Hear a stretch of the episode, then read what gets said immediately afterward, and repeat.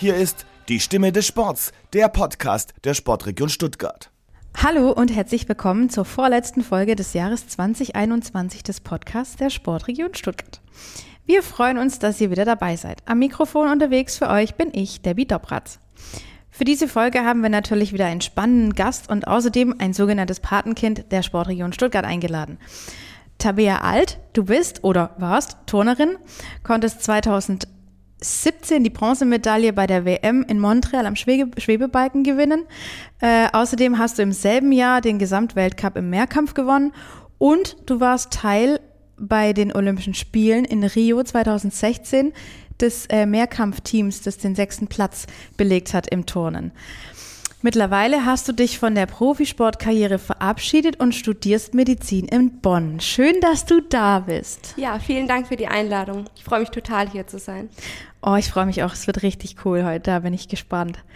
Ähm, ich steige direkt mal ein, weil ich habe mir natürlich in, in Vorbereitung auf diesen Podcast ein paar andere Sachen angehört, angeschaut und du warst auch in einem anderen Podcast schon mal zu Gast und hast damals gesagt, du fühlst dich unvollständig ohne Turnen.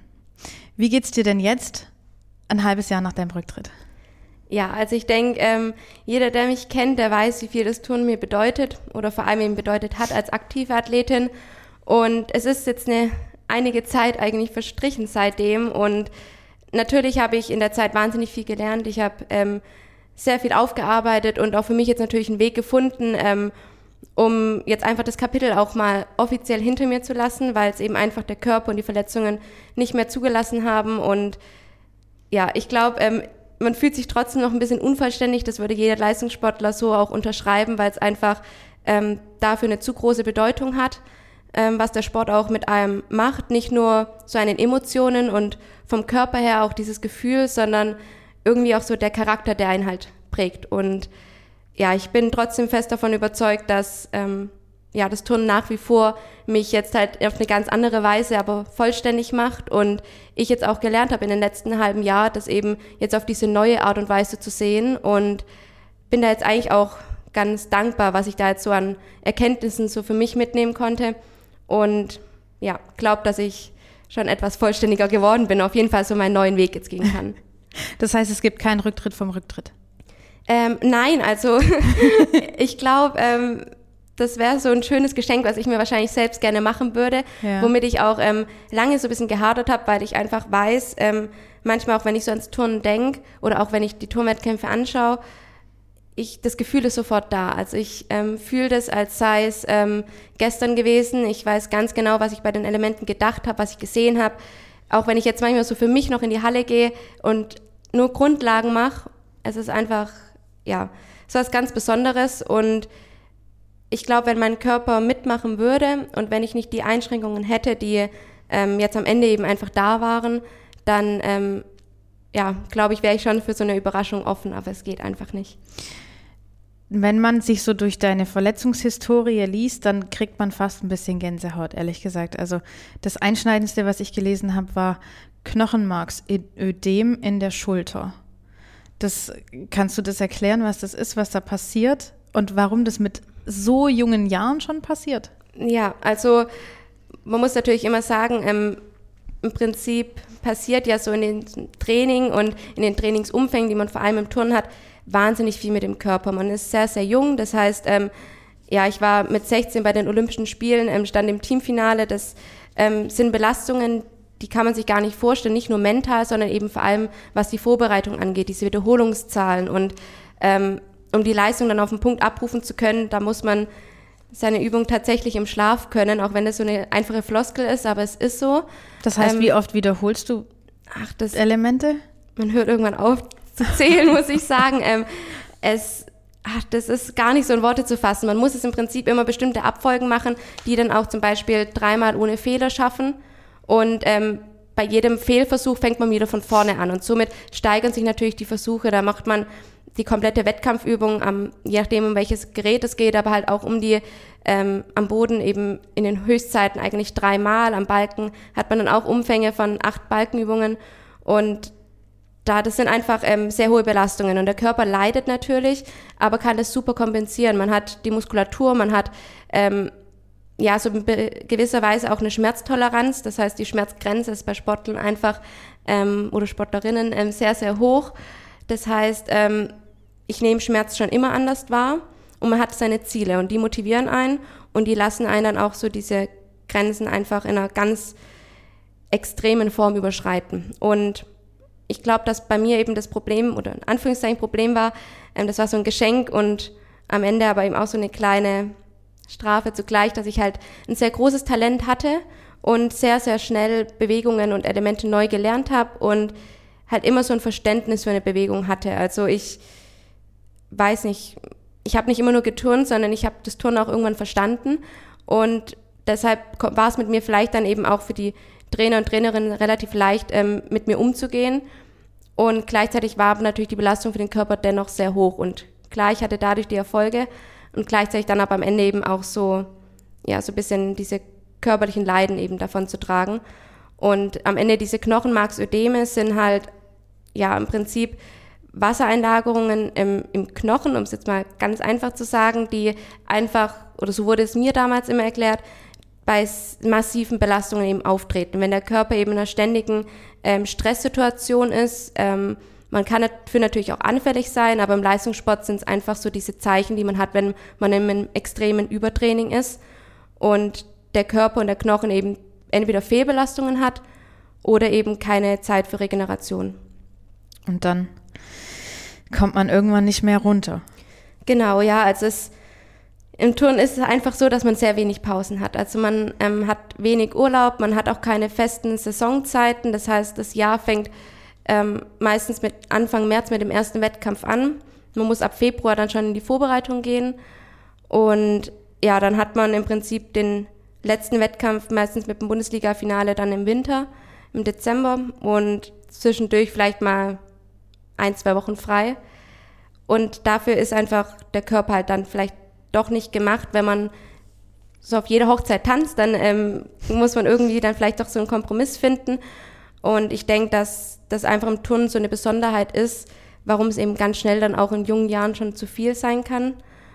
Und genau, bei mir war es dann am Ende eben hauptsächlich der Rücken, der Probleme gemacht hat. Ja, da waren es eben auch diese Knochenmarksödeme, aber es hat eben gereicht eigentlich bis zu den Ermüdungsbrüchen und ähm, ja, war dann eine Zeit, die nicht so ganz leicht war, weil ich eben mit jeder Verletzung auch lange geturnt habe, weil wie gesagt meine Schmerzgrenze sehr, sehr hoch war, was man aber auch erst so im Nachhinein verstehen konnte, was das Ausmaß davon tatsächlich war, weil keiner dachte, dass man damit eben noch turnt und nicht über Monate lang hinweg turnt.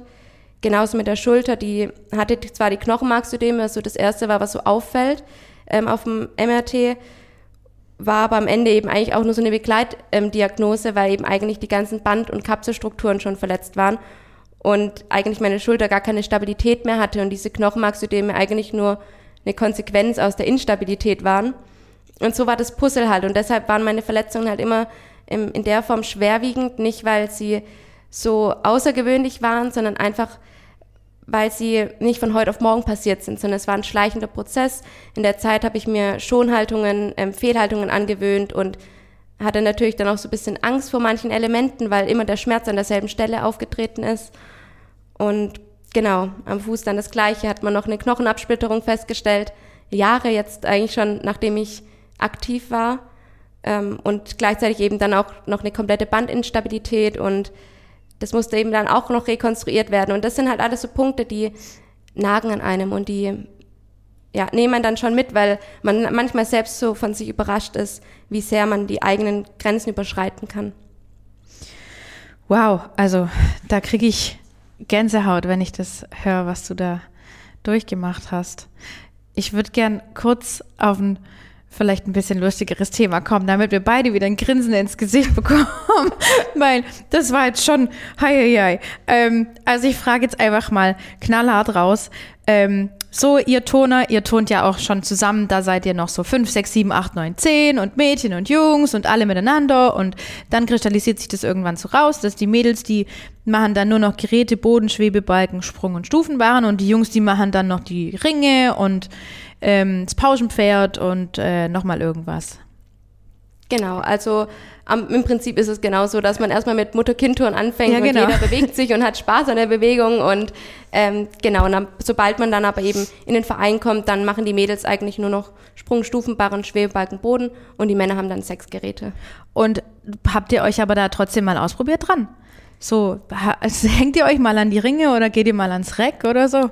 Also ich bin natürlich schon ganz dankbar, dass ich ähm, nur bei den, bei den Frauengeräten bleibe. Damit bin ich dann eigentlich auch immer schon ganz bedient Mhm. Ja, gewesen. ja, das denke ich Aber mir. ähm, natürlich, also vor allem im Krafttraining ähm, machen wir es dann schon so, dadurch, dass wir viel mit dem eigenen Körpergewicht Mhm. trainieren, ähm, dass man dann eben auch mal an die Ringe geht oder am Männerbarren eben Übungen macht. Aber meistens dann mit Hilfestellung und natürlich in einer ganz, ganz abgeschwächten Form. Aber ja, man kennt es ja natürlich, die Geräte, die stehen jeden Tag in der Halle. Das Ja, heißt, eben. man ähm, versucht sich da schon, das Einzige, wo komplett verschieden ist, ist eigentlich so das Reck. Da gehen Mhm. wir auch nicht dran. Ähm, genau, das überlassen wir dann den Männern. Aber ja, manchmal sieht man dann schon den Turner auch auf dem Schwebebalken, aber sehr, sehr selten. Und ich glaube, es hat wahrscheinlich schon seinen Sinn, dass alles so aufgeteilt ist.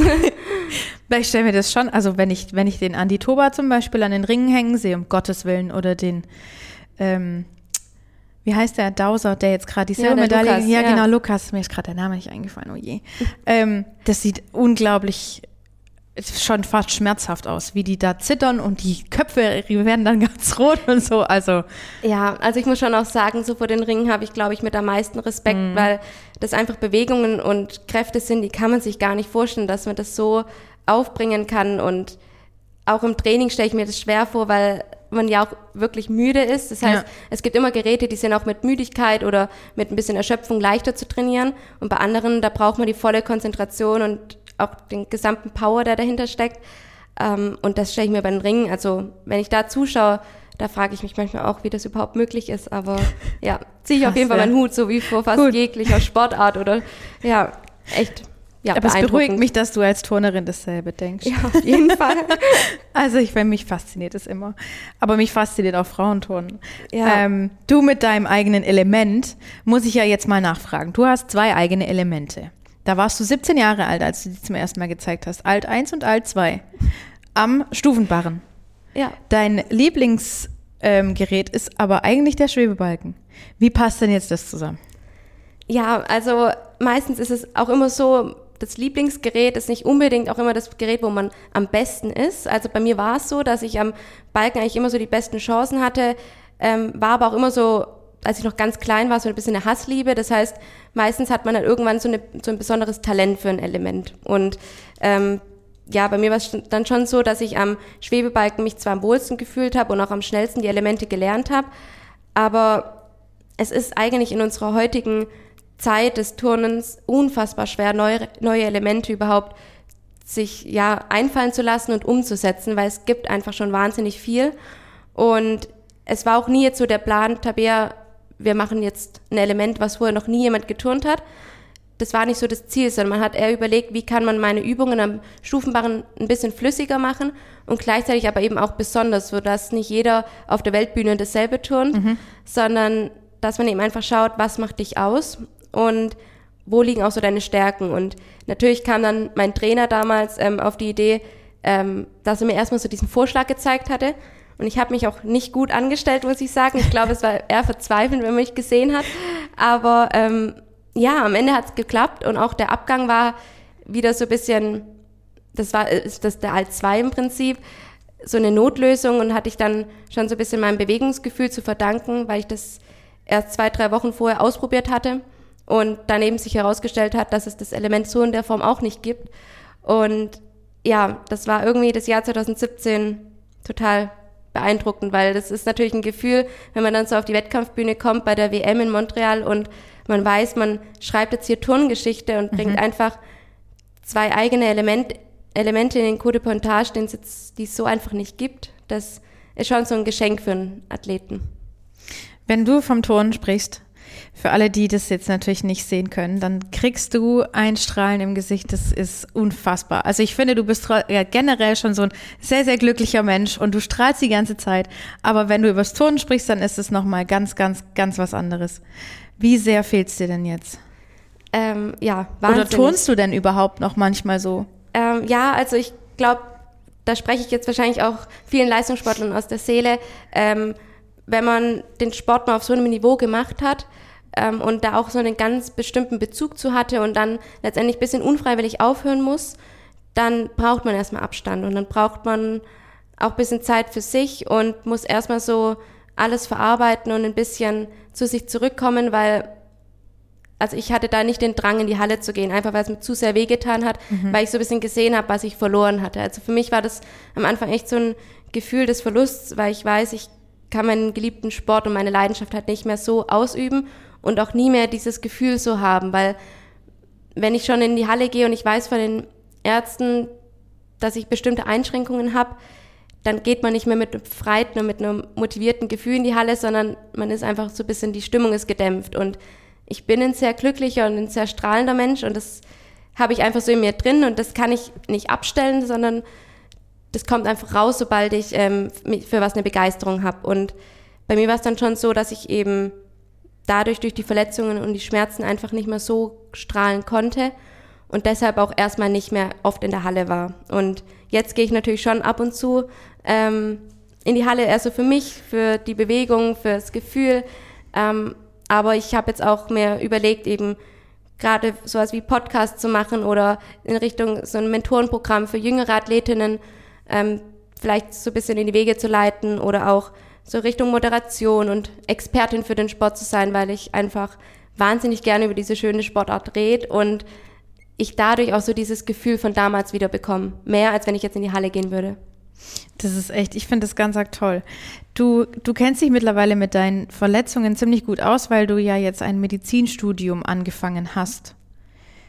Erzähl doch mal. Ja, ähm, ist es wirklich so, dass man sich da dann im, im Nachhinein denkt, oh, ah, okay, jetzt verstehe ich das, wie das mit meiner Verletzung da und da war und vielleicht verstehst du das jetzt auch mehr, dass du es einfach trotzdem nicht mehr machen kannst? Ja, also ähm, ich muss natürlich sagen, am Anfang ist jetzt das Medizinstudium schon sehr naturwissenschaftlich. Also wir haben ähm, eigentlich erstmal ganz, ganz viele Fächer, die gar nicht speziell jetzt was mit dieser klinischen Medizin zu tun haben, weil man natürlich erstmal so diese Grundlagen braucht, um ähm, die ganzen Prozesse, die in unserem Körper ja täglich stattfinden, verstehen zu können.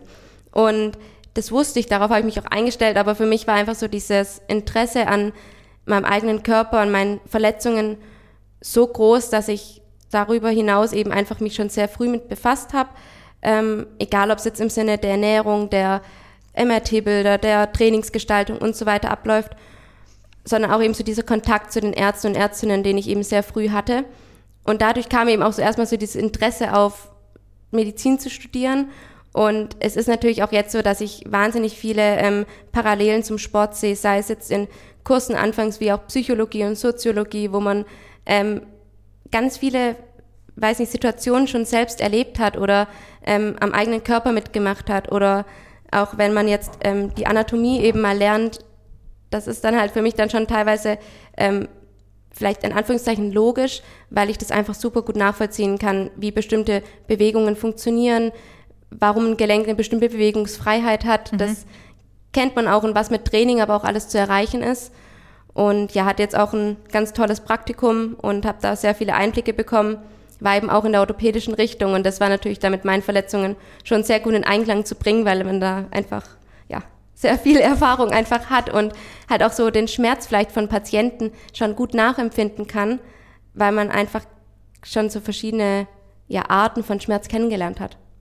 Das heißt, ihr macht relativ früh schon Praktika im Medizinstudium, oder? Ja, genau. Also im Prinzip ähm, ist es am Anfang eben eher wie so ein, also wir haben verschiedene Pflichtpraktika, wie beispielsweise das Pflegepraktikum. Das muss in den ersten zwei Jahren, in denen eben dieser vorklinische Teil ist, ähm, absolviert werden. Und genau, das sind drei Monate, die darf man im Prinzip in jeder Klinik machen, in der man sich eben wohlfühlt, ist aber eben rein im Prinzip im pflegerischen Bereich. Mhm. Und lernt dann eben auch mal so diese Schichtarbeit kennen und sich in das Team einfinden, Patientenkontakt, ähm, genau, und halt, dass man sich auch mal traut, mit Menschen umzugehen und ich finde das wahnsinnig wichtig, weil ähm, ja, es vielleicht ähm, ganz arg viele ähm, Menschen gibt, die super gerne Medizin studieren würden, die aber nicht gerne mit Menschen zusammenarbeiten. Und da findet man eigentlich schon sehr schnell eben so seine Richtung, auch ob man das gern macht oder nicht. Und genau, und ich habe dann aber dann, das war jetzt vor, oder im Sommer ungefähr, habe ich freiwillig dann noch eine Hospitation gemacht. das war einfach so aus eigenem Interesse, weil ich mich in der Klinik so wohl gefühlt habe und ein ganz tolles Team dort hatte und gemerkt habe, das tut mir gut. So nach dem Rücktritt habe ich eben angefangen, einfach freiwillig zu sagen, ich ähm, laufe jetzt ein bisschen mal bei den Ärzten und Ärztinnen mit, um jetzt mal den Einblick in die ärztliche Tätigkeit zu bekommen. Und es wird eben auch als Formulatur bezeichnet und da muss man dann ab der Klinik, das ist dann so ab dem dritten Jahr im Studium, mhm. ähm, muss man da auch verschiedene ähm, Fachbereiche eben so besucht haben oder eine Formulatur eben absolviert haben. Und da bekommt man dann im Prinzip relativ früh die Einblicke im praktischen Bereich. Aber bei mir war es jetzt alles freiwillig. Das heißt, du hast dich jetzt so ein bisschen abgelenkt. Ja, schon. Also ich glaube, ähm, ah, wie beschreibe ich das am besten, dass man es halt versteht. Ich, weil manchmal habe ich so das Gefühl, man würde gerne ausdrücken, was in einem vorgeht, aber vielleicht kann man sich das als, als jetzt Person gegenüber gar nicht so gut vorstellen. Ja. Aber ich probiere es jetzt einfach mal. Also es war halt schon so, dass das Turnen alles für mich war und ich mich auch sehr übers Turnen definiert habe. Das heißt, ähm, ich habe so meine Bestätigung übers Turnen bekommen. Ich habe mhm. ähm, gewusst, was ich eben gut kann, was mich glücklich macht, was mich auf eine Art und Weise erfüllt, ähm, wo ich eben dachte, das kann nichts anderes auf der Welt eben ersetzen, ähm, weil es einfach ja so eine ganz bestimmte Beziehung ist, die man hat. Und es war dann schon so, als ich so eingestanden hatte, dass es eben einfach nicht mehr geht und dass der Körper diese Grenzen setzt, dass ich zwar immer dachte, okay, ich habe noch so einen Plan B, das war mir ganz wichtig. Ich bin jemand, ich brauche immer sehr viel Struktur in meinem Leben und ähm, wusste einfach mit dem Studium, dass ich glücklich werde und dass das so eine Leidenschaft ist, die ich jetzt eben einfach finden kann, die das Turnen vielleicht so ein bisschen ersetzt. Und es war aber am Anfang einfach so, dass ich schon in ein sehr großes Loch gefallen bin damals und ähm, ja, es einfach mir wahnsinnig wehgetan hat, dass ich so den Abschied nehmen musste von dem Sport und da zurücktreten musste und habe dann eben gesagt, okay, ich muss jetzt irgendwas finden, wo ich rauskomme, wo ich ein bisschen abgelenkt werde und so ein bisschen einen neuen Weg gehen kann. Und vielleicht hätten es viele anders gemacht, aber ich habe mich halt so ins nächste Projekt gestürzt mit dem Studium und dem Praktikum, den langen Diensten. Ich war teilweise ähm, ja sehr, sehr viele Stunden am Tag einfach in der Klinik, weil ich das Umfeld dort einfach, das hat mir gut getan. Und ich hatte eine Aufgabe, ich habe gesehen, dass ich für was Begeisterung und so eine Faszination wieder entwickeln kann. Und ich glaube, dass das einen sehr, sehr wesentlichen Beitrag hatte, warum es mir dann auch relativ schnell wieder sehr gut ging. Du hast so ein Jahr vor deinem Rücktritt hast du noch darüber gesprochen, dass du eigentlich nach Tokio möchtest und dass du dich schon total freust, nochmal auf Olympische Spiele und so. Und ähm, wie, wie war denn der Prozess dann von diesem, ich fahre nach Tokio zu, ich muss meine Karriere beenden? Ähm, ja, tatsächlich ähm, ein sehr schmaler Grad, ähm, weil ja, ich bin charakterlich schon jemand, der immer sehr optimistisch ist und sehr viel Hoffnung hat, ähm, der aber eben dennoch auch sehr ähm, in der Realität bleibt. Das heißt, ähm, mir war schon recht früh bewusst, dass es einfach von dem Training her sich was ändern muss, damit es überhaupt nochmal möglich wird, eben damit alles auf meinen Körper abgestimmt werden muss, dass ich diese Leistungen eben nochmal schaffen kann. Und ich stand dann auch nochmal in der Halle und wusste, so die Schulter-OP, die verlief super, da könnte nochmal funktionieren, dass die Schulter eben einfach dem Training standhält. Beim Rücken war es immer klar, dass es eine Schwachstelle von mir bleiben wird und man jetzt auch akut nichts Sinnvolles in meinem Alter machen kann, ähm, damit man mir da, sag ich mal, wirklich Abhilfe verschafft. Und dann war halt das Problem mit dem Fuß und ich habe dann mit dem Arzt ausgemacht, ich lasse mich doch noch operieren. Das war dann die Entscheidung, nachdem ich wusste, dass die Spiele verschoben werden um ein Jahr. Mhm. Und dachte, wenn ich das jetzt nochmal angehe, weil es eben immer hieß, wenn der Fuß auch nicht gut ist, dann kann auch der Rücken nicht richtig mhm. ähm, funktionieren, weil ich dann noch größere Schonhaltung habe. Und es hat alles Sinn ergeben und dann dachte ich, komm, ich gehe es an und dann alles eben auf eine Karte gesetzt. Und irgendwann ähm, war es dann aber einfach bei mir so, dass ich gesagt habe, oder ich ins Hinterfragen kam, macht es wirklich Sinn oder möchte ich meinen Körper nochmal so aufs Spiel setzen, für das, dass ich eigentlich so für eine deutsche Turnerin schon fast alles erreicht habe. Klar, es geht immer mehr, man kann immer noch erfolgreicher sein, aber im Turnen ist es wahnsinnig schwer, über langen Zeitraum ähm, sag ich mal, auf Weltniveau zu sein, vor allem jetzt, wenn man im deutschen System turnt, einfach weil das mit Amerika oder China nicht zu vergleichen ist. Hm. Ähm, oder auch Russland. Aber ja, ich habe dann einfach abgewogen und ich glaube, ähm, ich hätte vielleicht schon noch mal an einem Gerät turnen können. Ich weiß nicht, ob es für Olympia gereicht hätte, das weiß man nie. Ähm, ja, aber ich glaube, da kam dann irgendwann die Vernunft und die Vernunft, die Stimme war dann einfach größer als so dieser Ehrgeiz und ich glaube, dass ja, ich jetzt im Nachhinein schon sehr froh bin, dass ich damals die, den Rückhalt hatte, um eben so eine Entscheidung überhaupt zu treffen. Und ja, im Prinzip ging das dann halt innerhalb von Monaten, aber man muss sich das so vorstellen, die Entscheidung fiel dann zwar ein halbes Jahr, ein Jahr später, aber man setzt sich täglich mit diesen Gedanken auseinander und man wacht morgens auf und weiß ganz genau, ich gehe in die Reha, ich hatte Lauf auf Krücken, ich habe ein Ziel und ich arbeite täglich hart dran, egal in welchem Bereich, ob es Physiotherapie ist, ob es das Ernährungstechnische ist und auch so diese eigene, dieser eigene Wille, der ja da bleiben muss. Ähm, ja, und trotzdem sind natürlich die Zweifel und die Bedenken da. Und ich glaube, dass das halt ein Punkt ist, wo ganz viele nicht sehen, dass man sich täglich mit solchen Gedanken auseinandersetzt und irgendwann eben einfach für sich selbst auch einen Schlussstrich ziehen muss, weil man sonst zu sehr ähm, so in dieses, in dieses Grübeln reinkommt und das Hinterfragen. Ja, und ich glaube, dass man so am besten nachvollziehen kann, warum so eine Entscheidung dann doch irgendwann auch kommen muss und das einzig Richtige ist. Vor allem, weil das ja auch in einer Zeit war, in der man sehr, sehr viel Zeit hatte zum Nachdenken. Corona High Time, würde ich sagen, ja. zwischen Lockdown 2 und 7 ja. gefühlt. Ja, genau. und man ja eh schon in der Reha ist und sonst aber nicht so richtig was zu tun hat und, und dann kann ich mir schon gut vorstellen, dass es da ich glaube, da sind wir alle so ein bisschen ins Grübeln gekommen. Ja, also ich, ich wollte jetzt auch gerade mal dich fragen. Ich meine, es ist ja auch so, dass man, es gibt ja immer Menschen, die brauchen eine Struktur in ihrem Leben. Und ich weiß nicht, du kennst es ja bestimmt auch, wenn man jetzt irgendwie selbst ähm, jemand ist, der vom Sport aus immer so getrimmt wurde, dass man einen Tagesablauf hat, dass man ganz genau weiß, wo ich in zwei, vier, sechs Monaten stehe ja. und was meine Ziele und meine Aufgaben im Jahr sind. Man hat die Schule, das heißt, mein Tag, ich hätte gar nicht, der war schon so voll, ich hätte gar nicht noch eine andere Aktivität mit einbringen können. Ja. Und auf einmal wird man da aus diesem Konzept rausgerissen. Ich hatte dann schon noch die Schule, die ich dann auch nebenbei gemacht habe aber der Fokus lag immer auf der Reha und auf einmal ist man auf sich gestellt.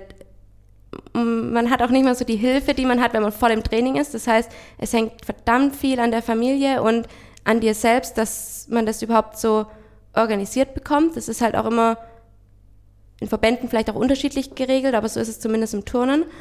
Und dann muss man auch irgendwie mal für sich so sagen, wie möchte ich mir meinen Tag gestalten. Und auf einmal mit Corona hat man dann nur noch die Hälfte der Möglichkeiten und doppelt so viele Gedanken gefühlt und man kriegt alles nicht so richtig sortiert. Und ich glaube, dass es keinem von uns so in der Gesellschaft gut getan hat, so eine Zeit wie jetzt Corona auf die Dauer so durchzustehen. Ich glaube, da hat jeder so, kam mal so ins Hinterfragen oder war auf einmal sehr mit seinen eigenen Gedanken auseinandergesetzt. Aber ja, wahrscheinlich wäre eine andere Zeit für mich auch günstiger gewesen, aber man kann es ja nicht raussuchen. nee, das kann man tatsächlich nicht. Aber ich, ja, ich weiß ganz genau, was du meinst, weil wir standen auch irgendwann so vor ähm, dem Homeoffice-Problem und dann schlurfte ich mal morgens aus dem Bett und ja, habe ich jetzt wirklich was zu tun? Weil planen kannst du ja ohnehin nicht, weil das planen kann man, solange die epidemiologische Lage besteht, irgendwie ja. sowieso nicht so richtig. Egal was es jetzt ist, weil man läuft ja immer Gefahr, dass es in zwei Wochen wieder anders sein kann und es andere Vorgaben gibt oder Verordnungen. Und ja, es war tatsächlich, glaube ich, wirklich für uns alle einfach eine super schwierige Zeit, wie du sagst. Wir haben uns mit Dingen auseinandergesetzt, mit Gedanken auseinandergesetzt. Ja, ähm, ja. absolut. Das hat man, ja, kann man sich auch nicht darauf vorbereiten, nicht darauf einstellen, weil sind ja immer froh, dass es so eine Situation in dem Ausmaß jetzt bislang nicht gab. Ähm, und ich glaube, dass ja, dass jeder da auch so ein bisschen so seine Erfahrungen jetzt aus allem ziehen konnte. Und ich hatte so das Glück, dass ich damals meine Reha-Termine trotzdem eben auf 7 Uhr morgens oder 7.30 Uhr gelegt hatte und auch dann relativ schnell durch die Zeiten der Klinik ähm, sehr gute Struktur wieder in den Alltag bekommen habe, auch durch die Uni. Und ich suche mir dann schon meine Aufgaben. Also ich glaube, dass es ähm, dass ich mal sage, ich habe so Langeweile oder ich komme nicht so in Fahrt, ich habe dann eher zu viel zu tun, Ja. um mich irgendwie so ein bisschen abzulenken. Ja. Aber so gerade um, ja, um den Zeitraum des Rücktritts war dann schon so das erste Mal, dass ich diese Leere gespürt, hab, gespürt habe. Einfach, dass es so, muss ich das vorstellen, wie so ein riesiges Loch und dass einfach so ein Teil von einem auf einmal fehlt. Und wenn man sich dann nicht, ich habe mir erstmal so Gedanken gemacht, wie bleibe ich dem Turnen treu? Ja. Was möchte ich machen? Wo sehe ich mich? Ähm, was möchte ich anderen weitergeben? Möchte ich überhaupt noch was in, dem- in dem Turnbereich machen? Ja. Und da muss man für sich erstmal so einen Weg finden. Und seit ich das dann so hatte, ähm, dachte ich so, ja, jetzt ähm, beginnt so der neue Abschnitt, Teil 2 des Lebens. ähm, ja, hört sich vielleicht für manche jetzt auch ein bisschen komisch an, aber so fühlt sich für mich auf jeden Finde Fall ich an. gar nicht. ähm, wir kommen da nachher auch noch zu, wie du dein, wie soll ich sagen, deine Karriere so abrundest. Wir, wir springen momentan auch so ein bisschen in unseren Themen von Tonen zu deinem Medizinstudium, wieder zurück zum Tonen. Und ich finde aber, dass es ähm, total schön ist, mit dir so über alles Mögliche zu reden, weil du so auch so ein Mensch bist, der dann so oh, jetzt rede ich mal über das und dann komme ich noch zu dem und dann komme ich noch zu dem und das finde ich sehr, sehr angenehm und es macht Spaß, dir zuzuhören. Deswegen lass uns doch jetzt einfach noch ein bisschen weitersprechen. Gerne. Und ähm, jetzt eher noch mal auf was kommen, was vielleicht ein bisschen kritischer ist, worüber man aber in der heutigen Zeit fast nicht drumherum kommt, reden zu müssen. Ähm, wir haben aber natürlich auch alle, glaube ich, noch die Pressekonferenz von Simone Biles äh, nach den Olympischen Spielen in Tokio im Kopf. Wie, wie siehst du dieses Problem?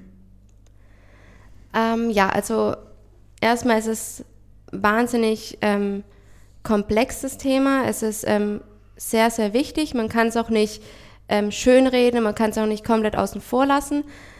Dennoch kann ich jetzt natürlich auch nur so für mich sprechen. Ähm, jeder hat so eine eigene Wahrnehmung, jeder ähm, empfindet Situationen und Gespräche oder Äußerungen anders. Das heißt, ähm, nur weil ich das jetzt gleich so ein bisschen schilder, wie ich die Situation einschätze, heißt jetzt nicht, dass das so die einzig richtige ähm, ja, Wahrheit ist hinter allem, aber ich finde halt, es ist derzeit schon ein extremer Wandel, der passiert. Ähm, nicht nur im Turnen, sondern ja allgemein in der Gesellschaft, aber jetzt bezogen aufs Turnen ist es einfach so, dass man die Bedeutung ähm, der mentalen Gesundheit im Leistungssport eben einem nochmal so verdeutlicht wird. Also ähm, das ist ja auch das, was im Prinzip Simone angesprochen hatte, wenn irgendwann der Druck mental, den man ja von außen bei ihr jetzt schon wahrnimmt, aber bei den meisten Menschen ja gar nicht weiß, was das in uns dann eben auch auslöst, ähm, dass es eben gar nicht so leicht ist, damit umzugehen. Und dass es eben auch immer wieder Situationen gibt, ähm, wie es eben dann auch in Chemnitz so geschildert wurde, ähm, bei dem eben Grenzen ähm, überschritten werden. Und es geht halt im Turnen ja relativ leicht. Und es gibt halt ein paar Fälle, die halt in der Öffentlichkeit sind, die dokumentiert wurden. Aber ich denke, es gibt halt auch ganz viele Mädels, die sich nicht trauen, darüber zu sprechen oder ähm, ja, die einfach noch nicht bereit sind, ähm, vielleicht auch so was sich kritisch zu äußern. Und ja, es ist ein Thema, da muss man einfach wahnsinnig aufpassen, weil ich auch niemandem Unrecht tun möchte. Ähm, aber ich denke, es ist Zeit, dass ähm, man vielleicht auch so ein bisschen zu diese alten, ähm, diese alten Tätigkeiten, die man sich vielleicht so auch vielleicht aus so ein bisschen auch aus dem Osten so ein bisschen angeeignet hat, die vor allem im Turnen oder auch in der rhythmischen Sportgymnastik Aus Russland meinst du sind. jetzt? Genau. Dieses strenge, Ja, wir Ähm, haben halt viele Trainer, ja, genau. Wir ja. haben viele Trainer, die eben auch aus Russland sind, aber es sind halt auch Trainingsweisen, die man übernimmt, weil man übernimmt ja meistens nur von Nationen, was die Erfolg haben. Mhm. An denen orientiert man sich und diese Systeme möchte man übernehmen. Und da herrschen halt gewisse Richtlinien und gewisse Art und Weisen zu trainieren. Und ich denke, dass das halt ein ganz großes Thema ist, ähm, dass es einfach Zeit ist, sowas zu hinterfragen und dass man den Mensch das als Athlet und die Persönlichkeit, die dahinter steckt, eben wieder in den Mittelpunkt stellt und eben ihnen auch diese Stimme schenkt, was dagegen zu tun und ähm, eben auch einfach so ihr eigenes Empfinden zu äußern. Ich denke, ich, wir müssen noch mal kurz darauf hinweisen, dass es ein unheimlich heikles Thema ist, sehr, sehr schwierig ist auch zu behandeln. Ähm, wir haben uns aber vorher beide darauf geeinigt, dass wir drüber sprechen möchten. Nicht um den Tätern im Endeffekt eine Stimme zu geben, sondern um den Opfern eine Stimme zu geben. Ähm, und vor allem im Hinblick darauf, dass auch der Deutsche Turnerbund mit der größte Leistungssportverein in ganz Verband in ganz Deutschland ist. Sehr, sehr viele Kinder fangen an mit Kinderturnen. Viele Eltern sind der Meinung, dass sie ihr Kind dort in die Obhut von fähigen Mitarbeiterinnen ähm, geben. Und trotz allem passiert sowas immer wieder. Was meinst du, was man, was man dagegen tun kann? Muss man das ganze System umkrempeln?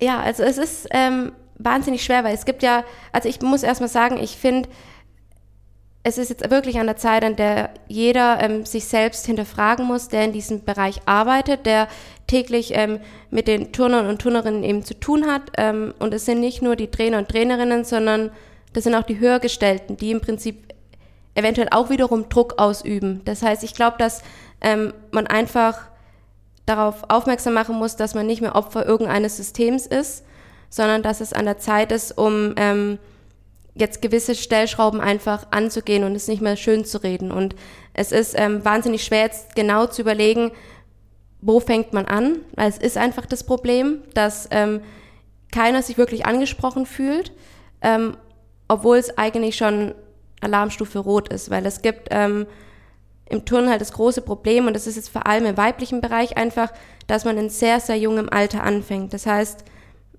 am Anfang, ich war jetzt mit drei, vier Jahren ähm, in meinem Heimatverein, bin dann aber seit ich acht Jahre alt bin eben nach Stuttgart gegangen.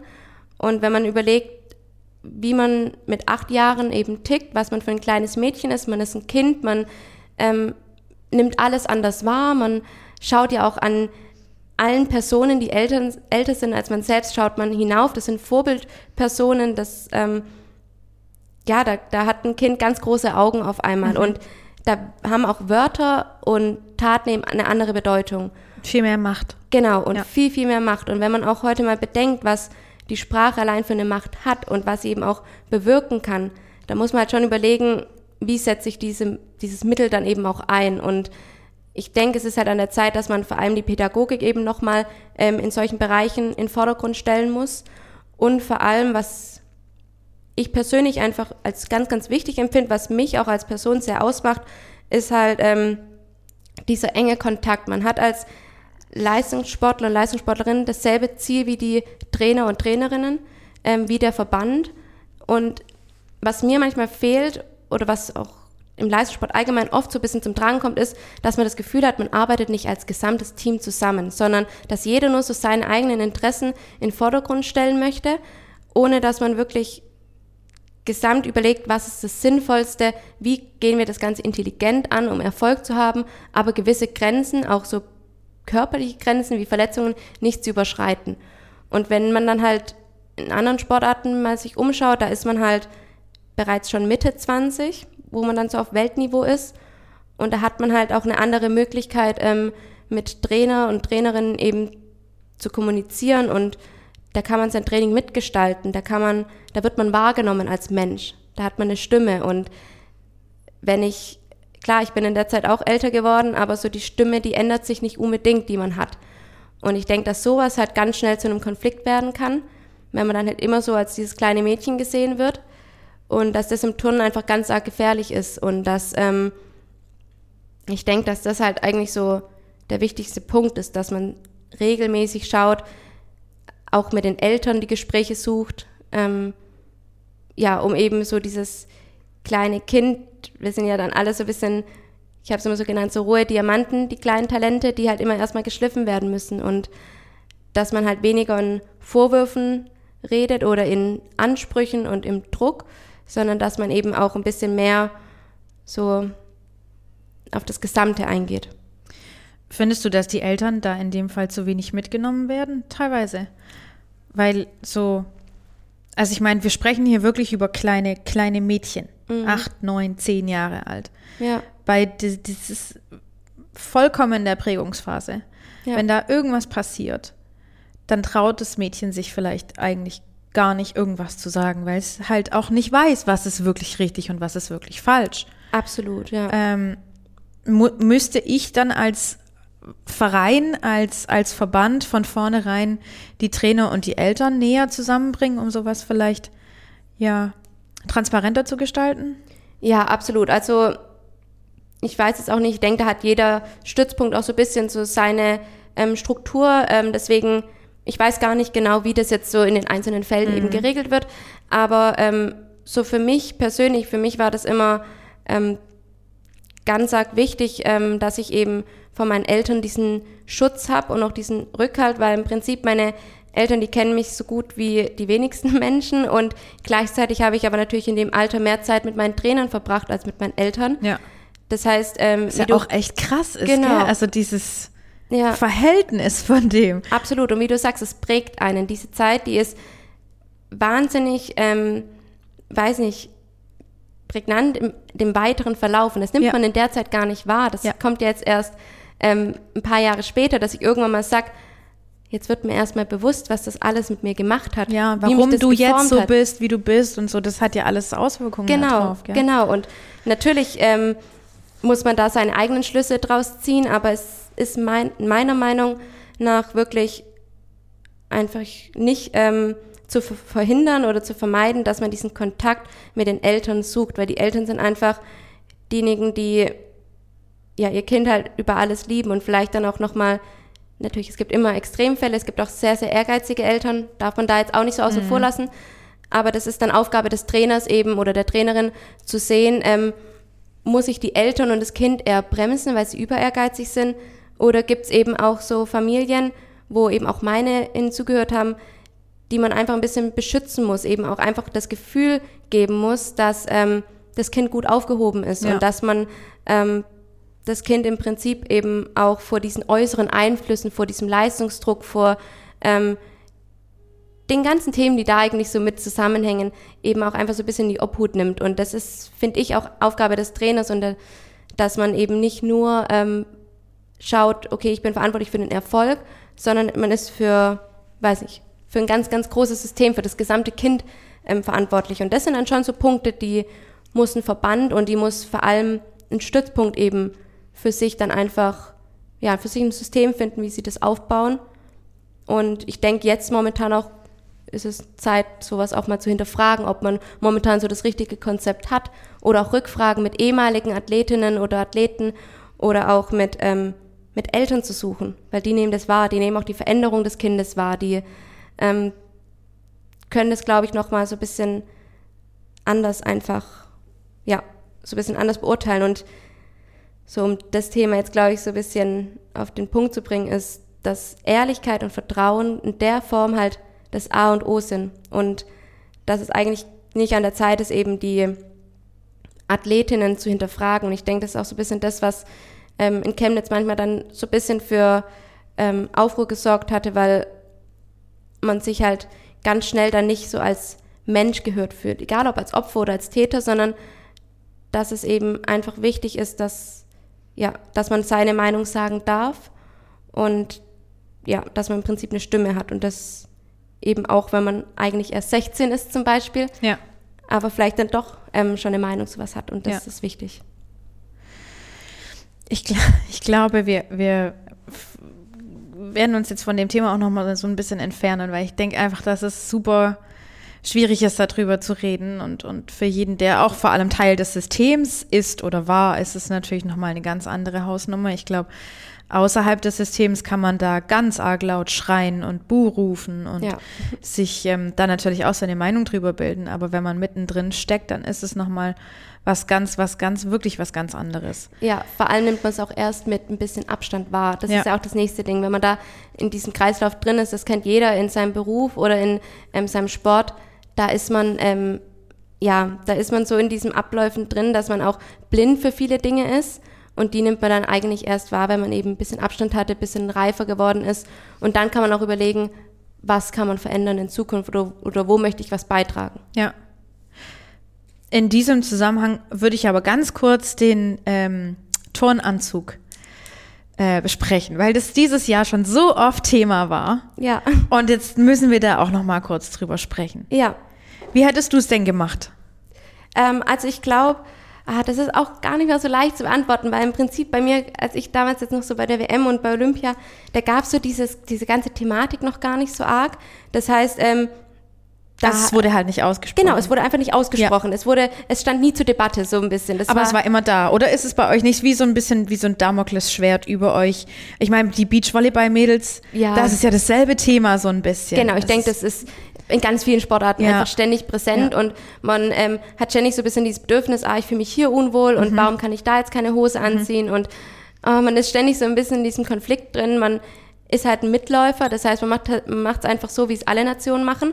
Und deswegen finde ich das schon ein wahnsinnig gutes und wichtiges Statement, wie jetzt das Team Deutschland das einfach umgesetzt hat und dass sie sich da jetzt auch so treu geblieben sind. Ich finde, das ist schon so ein Zeichen, ähm, was man setzt und was ähm, ja in unserer heutigen Zeit eigentlich auch ja nicht mehr wegzudenken ist, dass mhm. man ähm, im Prinzip genau das so macht, wie man es selbst für richtig hält. Und ja. das finde ich in dem Zusammenhang, Zusammenhang auch sehr wichtig, dass man jetzt nicht sagt, alle deutschen Turnerinnen müssen in langen Anzügen turnen. Nö, sondern, sondern dass man einfach den Leuten die, die, die, ihre eigene Stimme lässt. Genau, und dass jeder eben das so entscheiden kann, wie mhm. er sich am wohlsten fühlt. Und wenn es dann eben, wie bei der Ellie manchmal in der Quali ein langbeiniger Anzug ist und er beim Finale ein kurzbeiniger oder umgekehrt, dann ist es genau in Ordnung so, ja. weil es eben ähm, einfach darum geht, dass man sich als Sportler und Sportlerin nicht mehr verstecken oder den Mund verbieten lässt, sondern einfach auch mal zeigt, hey, wir sind eigenständige Menschen und wir sind auch bereit für Veränderung und wir sind nicht einfach nur blind und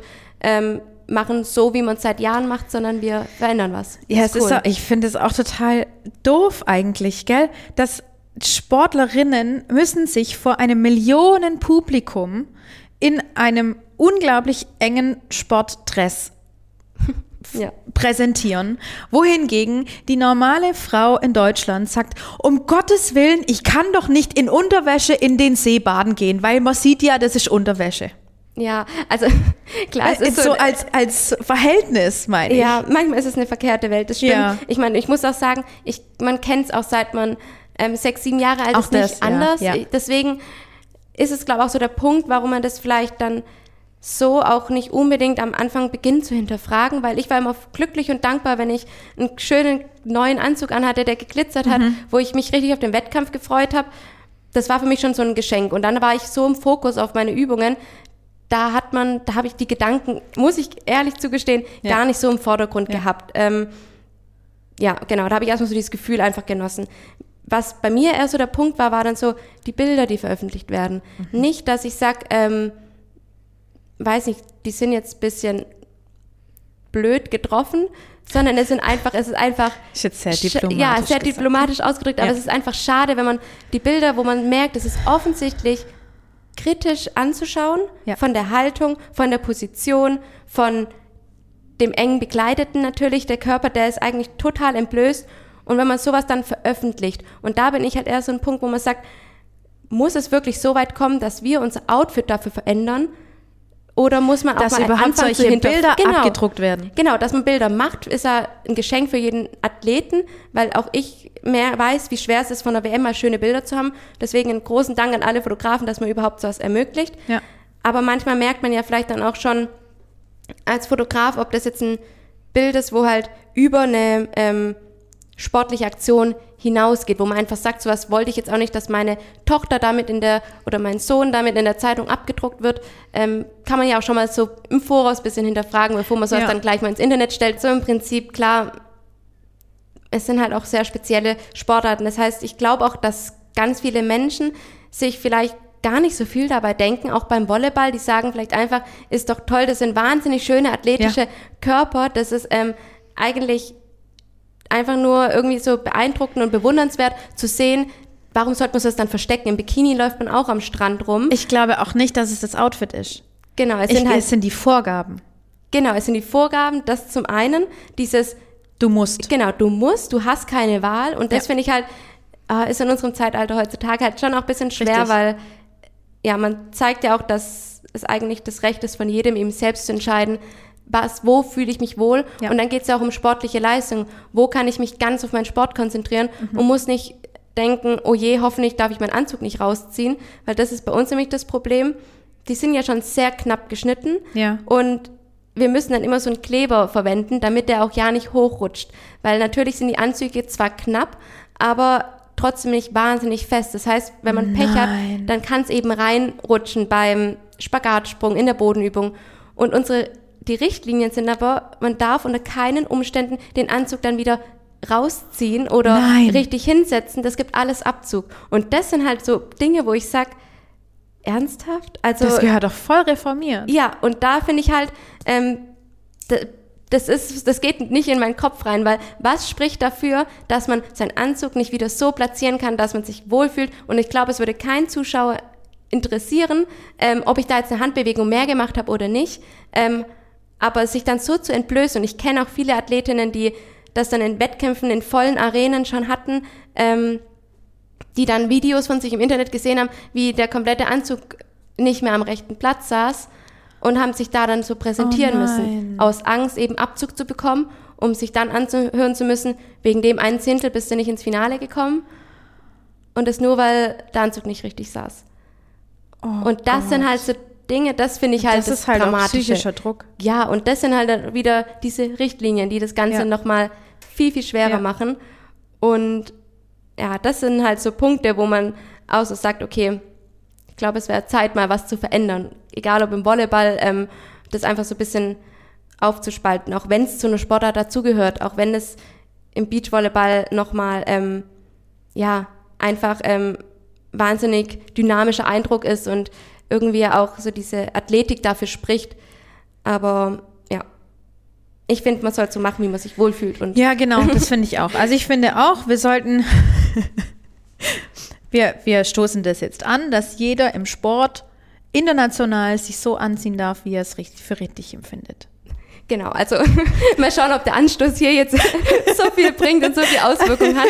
Aber ähm, ja, ich finde, also ich finde, die Turnerinnen haben da jetzt, um nochmal auf das Thema zurückzukommen, ja, schon einen wahnsinnig ähm, wichtigen Schritt gemacht. Und Ja. ich meine, das sind ja auch Anzüge, die ähm, ja, die, die sagen ja richtig was aus. Die sind ja so gestaltet, dass man ähm, das einfach ähm, genauso als ähm, als schön und als besonders und als ähm, Es sehr, tut sehr ja auch dem, dem Ganzen keinen aussieht, ja. Abbruch, gell? Nein, auf gar Also keinen ob, Fall. das, ob du, du ja jetzt keine Hose anhast oder so eine ganz dünne Leggings, das ist ja, Ja, also ich bei mir muss nur sagen, ich vielleicht hätte sich das jetzt in den Jahren auch noch geändert, aber ich war immer jemand, ich hatte halt teilweise dann bei diesen schweren Elementen, gerade am Boden oder auch bei meinem Abgang am Schwebebalken, wenn man müde ist, dann bekommt man die Beine manchmal relativ knapp. Das heißt, ähm, da zählt jeder Zentimeter, sonst ähm, kann man kann es eben sein, man verliert irgendwie so mal ein bisschen die Körperspannung. Ja. Und ich hätte da jetzt teilweise mit einer langen Hose eben eher Respekt und ein bisschen Angst, dass ich durch diesen rutschigen Stoff eben nicht ganz so viel Halt habe. Und das wäre dann eher für mich so ein Grund, wo ich sage, okay, wenn ich im Training nie mit langer Hose turn, dann turne ich auch nicht im Wettkampf mit langen Beinen, weil man es nicht gewohnt ist. Ja. Und weil es da dann einfach um das Körpergefühl geht und wenn ich sage, hey, ich fühle mich im kurzen Anzug besser und sicherer, dann ist das das Einzige, was zählt im Prinzip. Ja, aber auch da wäre ja die Möglichkeit zu sagen, du musst ja gar nicht bis zu den Knöcheln dann bedeckt sein, sondern vielleicht nur bis zum, zur Hälfte vom Oberschenkel. Genau, also so im Training haben wir unsere kurzen Hosen Ja. an, aber soweit ich jetzt weiß, ist das jetzt im Wettkampf noch nicht gestattet. Ja. Das heißt, ähm, da wär, das wäre noch nach was Richtig, ganz anderes. Warum muss genau. man es jetzt schon wieder ganz bis zu den Knöcheln runter Ja. machen? Warum kann man kann nicht erst so ein bisschen. Weil ich meine, man muss, Ja. möchte ja vielleicht trotzdem noch Bein zeigen. Es muss ja Genau. auch nicht, keine, keine Beachvolleyballerin wird in einer baggy Jogginghose Beachvolleyball spielen. Das tut sie natürlich auch nicht, ist ja auch hinderlich. Ja. Aber es geht ja einfach um ein bisschen mehr Bein. Genau, also ich Zum denke, Beispiel. dass- genau, ich denke, wir sind da schon auf einem ganz guten Ja. Weg und dass ähm, die Gesellschaft ja generell derzeit ja auch ein bisschen anfängt, ähm, gewisse Dinge zu hinterfragen oder ähm, nicht mehr einfach nur den Mund hält. Und ich denke, dass oder ich hoffe, dass da dann irgendwie auch für die Sportler und Sportlerinnen nochmal ein guter Weg gefunden wird. Ja. Du hast schon ein bisschen angestoßen, da muss sich was verändern, da muss sich was tun. Jetzt würde ich ganz gern so in Richtung Abschluss noch ähm, dich ein paar Dinge fragen, was mich jetzt persönlich interessiert. Was würdest du denn ähm, an der Zeit, die du selber als Leistungssportlerin verbracht hast, ähm, oder vielleicht sogar am System, am Verband selber ändern wollen, jetzt so im Nachhinein?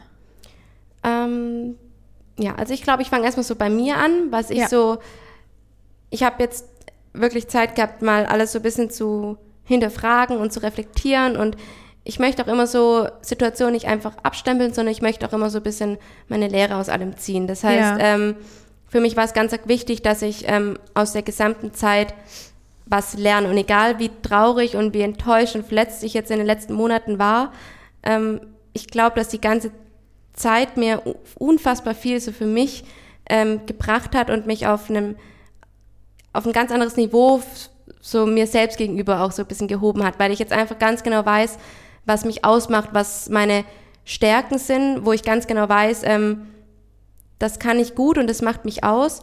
Aber ich habe mich eben auch so oft wie noch nie mit meinen Schwächen auseinandergesetzt. Und ich glaube, dass das jetzt auch so im Nachhinein so mein großer Profit ist, dass ich zum Beispiel weiß, dass ich ähm, nicht immer nur zu allem Ja sag, sondern eben auch mal ein bisschen schaue, ist es jetzt wirklich das, was mir gut tut, was mich weiterbringt, was für mich jetzt der individuell richtige Weg ist. Und das muss ich sagen, das ist eigentlich das, was mir so am meisten gefehlt hat oder was ich rückblickend definitiv ändern würde, ist, dass ich ähm, mehr dafür einstehe, nicht einfach ein Programm oder eine bestimmte Trainingsgestaltung zu machen, weil es die Gruppe macht, sondern ich würde da dann mehr darauf eingehen, was ist für mich individuell richtig. Und das ist ein Punkt, der im Turn meiner Meinung nach massiv geändert werden muss, weil oftmals werden Trainingspläne vorgeschrieben und das hat dann die gesamte Trainingsgruppe zu absolvieren. Und da wird nicht groß drauf eingegangen, wie schwer sind die Übungen, wie, was für ein Charakter ist man, braucht man diese ganzen Wiederholungszahlen und ich finde, es ist ganz wichtig, dass ein Trainer und eine Trainerin da auf den Athleten individuell eingeht und dass man das mehr abstimmt. Und ich glaube, das hätte ich jetzt geändert oder wenn ich jetzt nochmal zurückkommen würde, würde ich das definitiv ändern, dass ich mehr auf mich höre, auf meinen Körper und wenn der ähm, Trainer aber dann auch mehr, also mehr auf den Einzelnen eingehen muss, dann braucht er ja auch mehr Zeit für das alles, oder? Ist es einfach, weil das so eng getaktet ist, zeitlich bei so einer Trainingsgruppe, da macht man dann halt damit, was gemacht ist, sagt man auf Schwäbisch. Ja, genau. Ähm, also klar, es ist halt so, wir, es gibt zu wenig Trainer im, im System Turnen. Also das da sind man, wir doch schon da, mal beim Knackpunkt, das oder? Das ist schon mal, ja, das ja. ist halt einfach ein wahnsinnig ähm, tiefgreifendes Problem, weil sich das A nicht einfach so ähm, bessern lässt. Mhm. Und B ist es halt auch nicht Trainer, ist nicht gleich Trainer. Das heißt, wir brauchen nicht Leute, die ähm, einfach nur ihren ihre eigenen Gedanken und ihren Erfolg in der Halle umsetzen wollen, sondern wir brauchen pädagogisch wertvolle Trainer, die mhm. ähm, und die gibt's einfach selten und das sind die wenigen, die jetzt an, momentan an der Spitze in Deutschland sind und wir haben auch zu wenig Stützpunkte meiner Meinung nach. Das heißt, ähm, es, die Trainingsgruppen sind teilweise dann zu groß beziehungsweise es kommen zu viele verschiedene Charaktere zusammen die alten Turnerinnen, die ähm, eine, ganz andere, eine ganz andere Erfahrung mitbringen und die ganz Jungen, die natürlich viel mehr Wiederholungszahlen brauchen und erstmal, für die alles neu ist, für die alles aufregend ist und die muss man ganz anders behandeln. Und natürlich profitieren die Jungen von den Alten und die Älteren wiederum von, den, von der Energie der Jungen. Aber in der Trainingsgestaltung darf man das nicht alles so über einen Haufen kehren. Und ja. das ist halt ein Punkt, ähm, Trainer, die Stützpunkte, aber eben auch so diese individuelle Trainingsgestaltung und ja. Und das habe ich dann schon so für mich persönlich da auch gelernt, dass ich mehr so ja, auf mich höre und ich glaube auch so diese Menschenkenntnisse, die man daraus so ein bisschen entwickelt und auch den eigenen Wert, den man kennt, den nicht nur über den Sport oder über den Beruf oder über das Studium zu definieren, sondern dass man mal reflektiert, ähm, dass man eben auch als Mensch gut genug ist, so wie man ist und eben, ich erwähne es immer und ich erwähne es aber auch immer von Herzen, ähm, die Familie und das Umfeld und die Freunde, die man eben hat. Ähm, ich habe ähm, viele Gespräche geführt und viel eben auch gemerkt, dass das keinesfalls selbstverständlich ist. Ähm, und ich wüsste auch, dass die Zeit definitiv schwerer für mich gewesen wäre, auch während meiner aktiven Karriere, wenn ich dieses Umfeld nicht gehabt hätte. Und ich glaube, es wird jedem von uns gut tun, wenn man einfach mal so ein bisschen sagt oder auch das bisschen zu schätzen weiß, wie man jetzt die Freizeitaktivitäten nach Corona wieder mehr schätzt, dass man auch mal sagt, ähm, Mensch, ich bin für mein Umfeld und für meine Familie einfach dankbar. Und wenn man das da sein kann, dann ist es, glaube ich, schon ein wahnsinnig großes Geschenk, was man hat. Und genau, und gleichzeitig glaube ich auch, dass es schön ist, dass ich da so einen charakterlichen Wandel jetzt durch die ganze Zeit gemacht habe. Und ich glaube, dass ich jetzt halt reifer und bisschen mit einer anderen Einstellung ins Training gehen würde.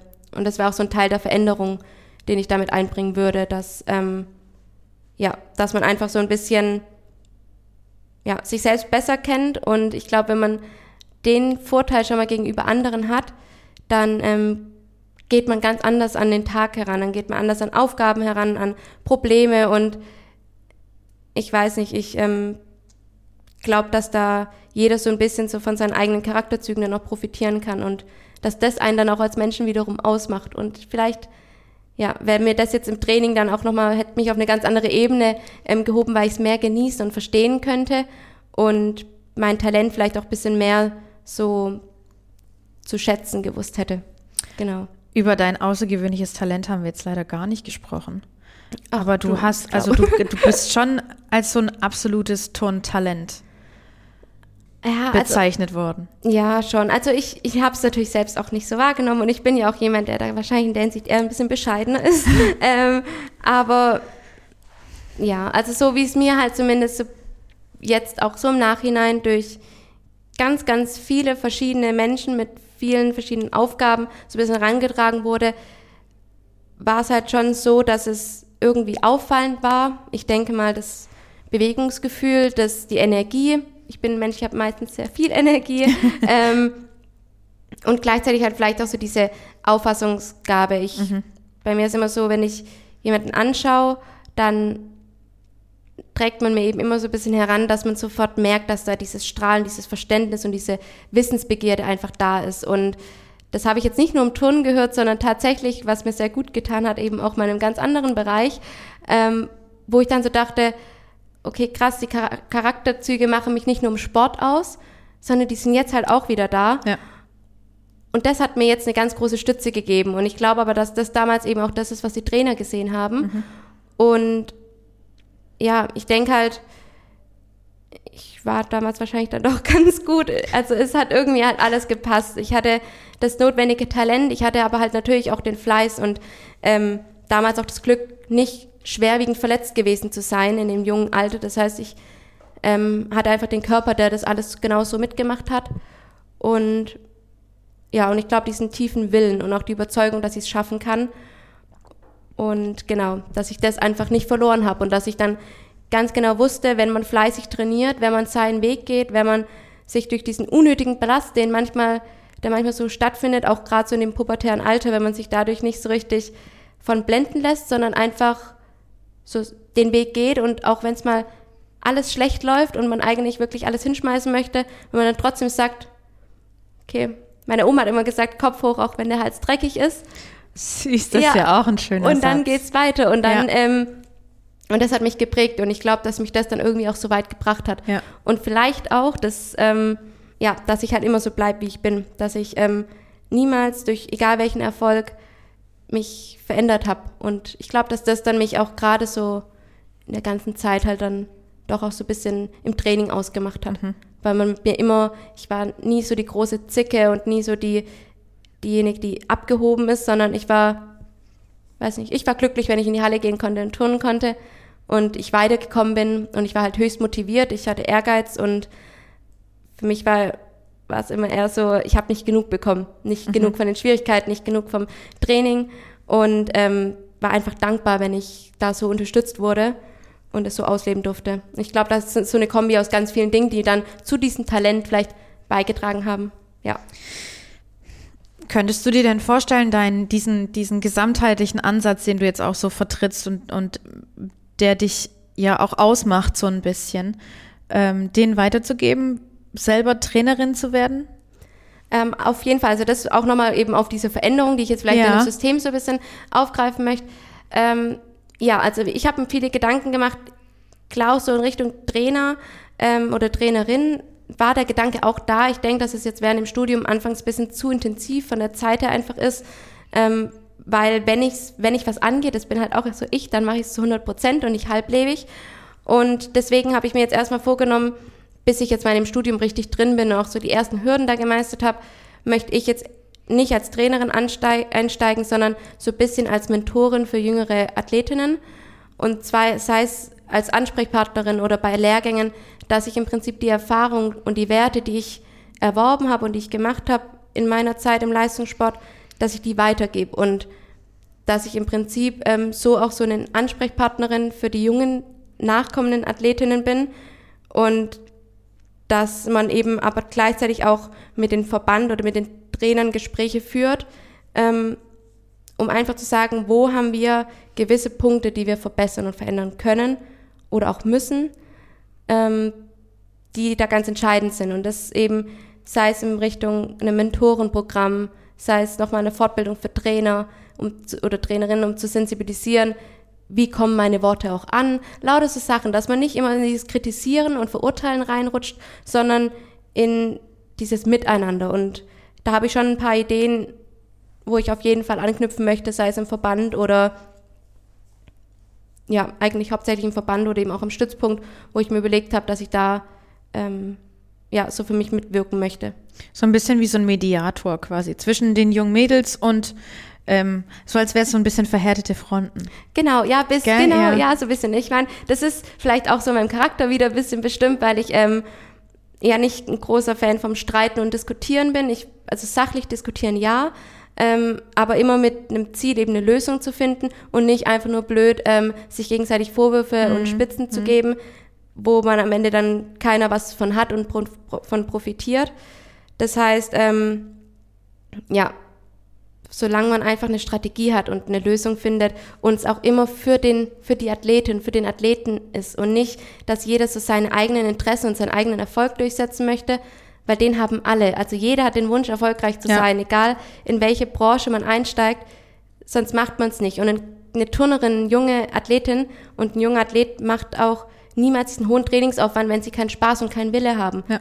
Die Frage stellt sich gar nicht, weil so viel Druck kann man gar nicht ausüben, dass man da ähm, jemanden so sehr den Kopf verdreht und ihn zu was zwingt. Das geht ab einem bestimmten Bereich im Leistungssport nicht. Das heißt, es kommt alles von den Athletinnen selbst und dann muss man ihnen auch glauben und dann muss man ihnen Vertrauen schenken.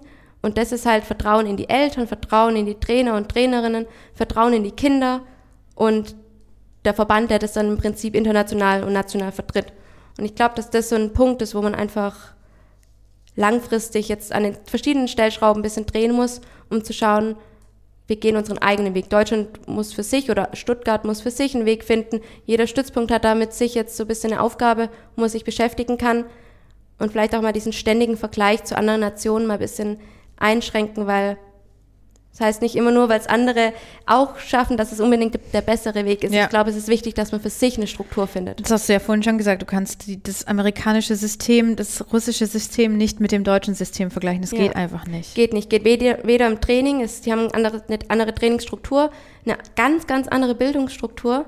Das darf man halt nicht vergessen. Ich meine, ja. wir machen während unseren 30 Stunden Training die Woche ein ganz normales Abitur mhm. oder einen Realschulabschluss. Ähm, in Amerika, die, die haben im Prinzip alle Homeschooling und haben Privatlehrer. Natürlich können die 40 Stunden trainieren, die ja. haben aber auch nicht noch 25 Stunden Schulbelastung und gleichzeitig kann man eben dann auch den Verband oder die Struktur des Verbandes nicht vergleichen. Ja. Und das sind halt so Punkte, ich glaube, da ist sich der Verband natürlich auch bewusst, das ist klar, das sind jetzt keine neuen Themen, die hier aufkommen, aber ähm, trotzdem hat man ja gesehen, dass es halt noch Lücken und Potenzial nach oben gibt und dass man da jetzt nicht mehr die Augen verschließen kann, sondern dass es jetzt eigentlich Zeit ist und auch genug ähm, Diskussionsmaterial da ist, um zu sagen, wir gehen es jetzt an. Und ich meine, ich bin ja auch froh, wenn man dann sowas beitragen kann und sowas. Weiß denn der Verband schon, dass da jetzt eine Tabea alt kommt?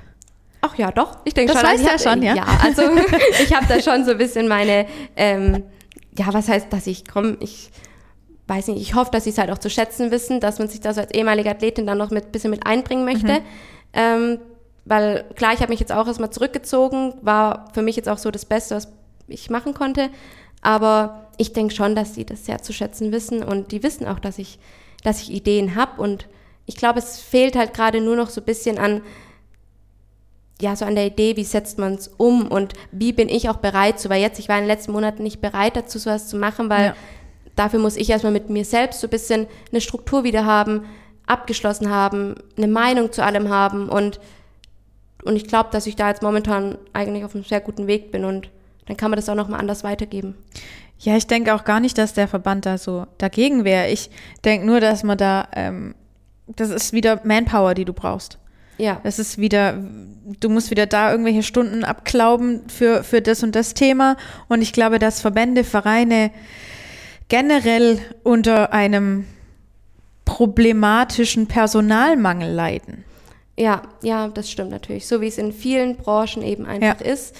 Ähm, ja, das auf jeden Fall. Es gibt einfach zu wenig Leute, ähm, die sich da aus vollem Interesse eben reinknien und dann eben noch professionelle Leute zu haben, ist halt ähm, ja sehr, sehr schwer. Deswegen denke ich auch, dass man eigentlich dankbar ist für jeden, der sich da ein bisschen engagiert und so seine Erfahrungen oder sein, sein Wissen eben ja. ein bisschen teilt. Ähm, ich meine, klar, es sind immer so ein bisschen Stunden, die man natürlich abzwacken muss. Die muss ich auch während dem Studium erstmal zur Verfügung haben. Aber ich habe halt auch so ein bisschen gemerkt, was mir gut tut. Und ich finde, man muss immer so ein gesundes Gleichgewicht, eine Balance haben aus Verpflichtungen und ähm, auch so ein bisschen Aufgaben, über die man sich so überwinden muss, die dann auch anzugehen. Und man braucht dann im Ausgleich auch Themen, die einen faszinieren, die einem wieder neue Energie schenken. Und das habe ich mit normalem Sport, das habe ich eben jetzt aber vielleicht dann auch durch solche Themen im Turnen, ähm, wo mir dann wieder so ein gutes Gefühl geben, weil ich trage was zu bei und ich gebe meine Erfahrung weiter. Und es war in Anführungszeichen nicht alles umsonst, sondern ich lebe als meine Person mit meinem Wissen auch in der Moderation als Expertin für die WM, EM. Ich bin auch so Teil davon. Und das ist, glaube ich, was ganz Wichtiges. Und ich meine, bei Medizin habe ich es eh nicht gemacht. Ich unterstütze jetzt auch eine Organisation in Ludwigsburg, die sich eben für sehr chronisch schwerstkranke Kinder eben einsetzt. Das ist auch alles ehrenamtlich. Und natürlich muss ich Zeit finden, ähm, das dann zu vertreten und zu teilen und Einblicke zu bekommen. Aber so dieses Gefühl und auch alles, was man dadurch zurückbekommt, das ist halt mit nichts zu ersetzen. Und da reicht dann ein Blick von einem kleinen Kind aus oder von der Familie. Und so ist es bei den Turnerinnen glaube ich, nicht anders. Ich glaube, die Dankbarkeit, die man dann manchmal zurückbekommt, ähm, ja, kann einem dann auch schon wieder so viel geben, dass man wieder Energie für die wichtigen Aufgaben hat, für die es dann eben auch nicht genug Zeit ist. ja.